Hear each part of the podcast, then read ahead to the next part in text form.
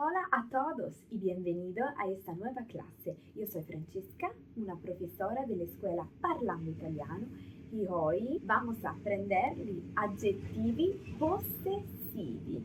Ciao a tutti, sono Francesca, insegnante della scuola Parlando Italiano. Oggi impariamo insieme gli aggettivi possessivi. Pronto? Vai! Gli aggettivi possessivi? Guarda queste frasi, mira.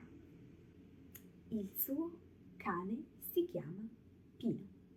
La sua città è molto bella. Il mio libro è vecchio. Vostro nonno è simpatico.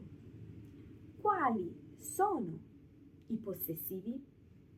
Suo, sua, mio, vostro. I possessivi dicono di chi è una cosa, di quien es. Per esempio, il suo cane, suo, per esempio di Giovannino, sì? Il suo cane si chiama Pino. La sua città, per esempio di Giovannino, è molto bella.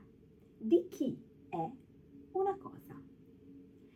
Importante, i possessivi sono sempre collegati al nome, come suo connesso a cane, maschile suo, cane maschile.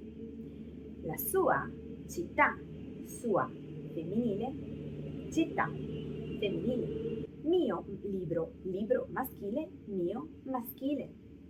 Nonno maschile, vostro maschile.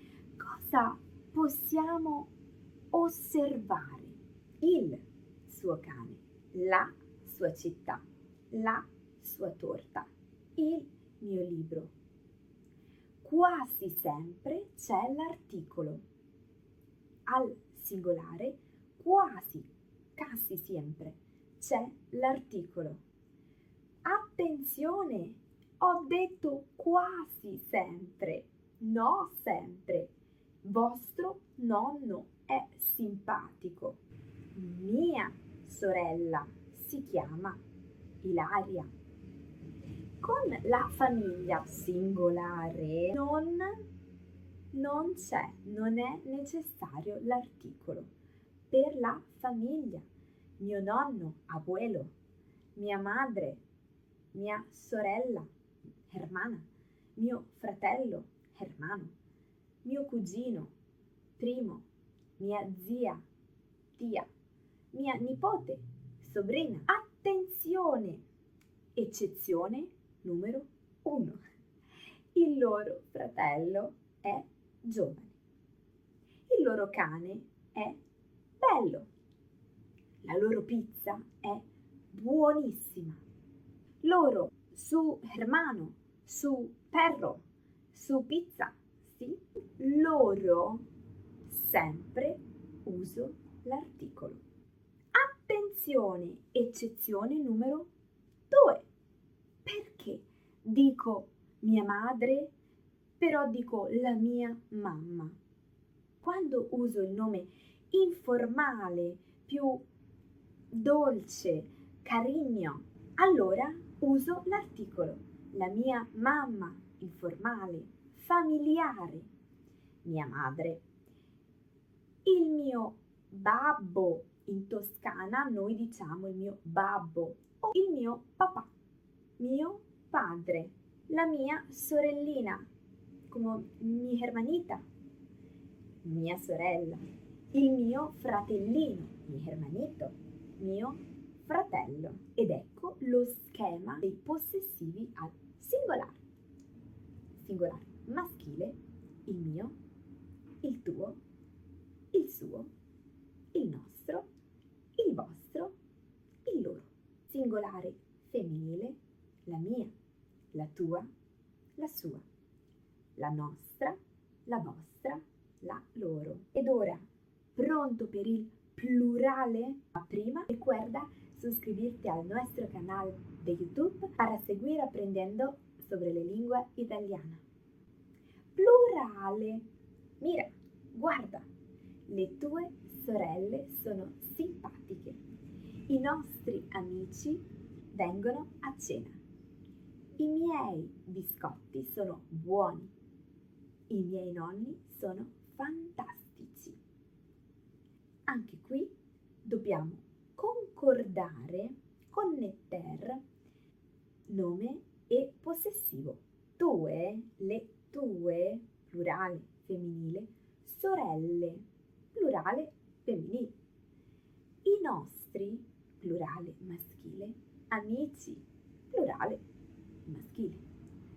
I tuoi, plurale maschile, biscotti, plurale maschile. Cosa puoi osservare? Le tue sorelle, i nostri amici, i tuoi biscotti, i miei nonni. Mira, sempre, sempre c'è l'articolo. Al plurale sempre c'è l'articolo. Allora è più facile. Adesso lo schema del plurale. Plurale maschile. I miei, i tuoi, i suoi, i nostri, i vostri, i loro. Plurale femminile, le mie, le tue, le sue, le nostre, le vostre, le loro. Chiaro? E ora tocca a te. Doppio quiz. Qual è la risposta giusta?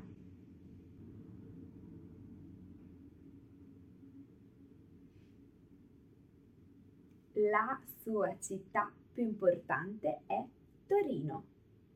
La risposta è Piemonte.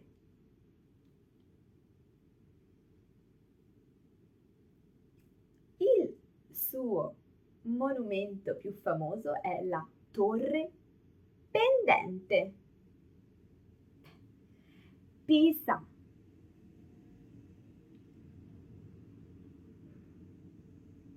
Il suo ingrediente principale è il basilico, albahaca. Il pesto, ovviamente,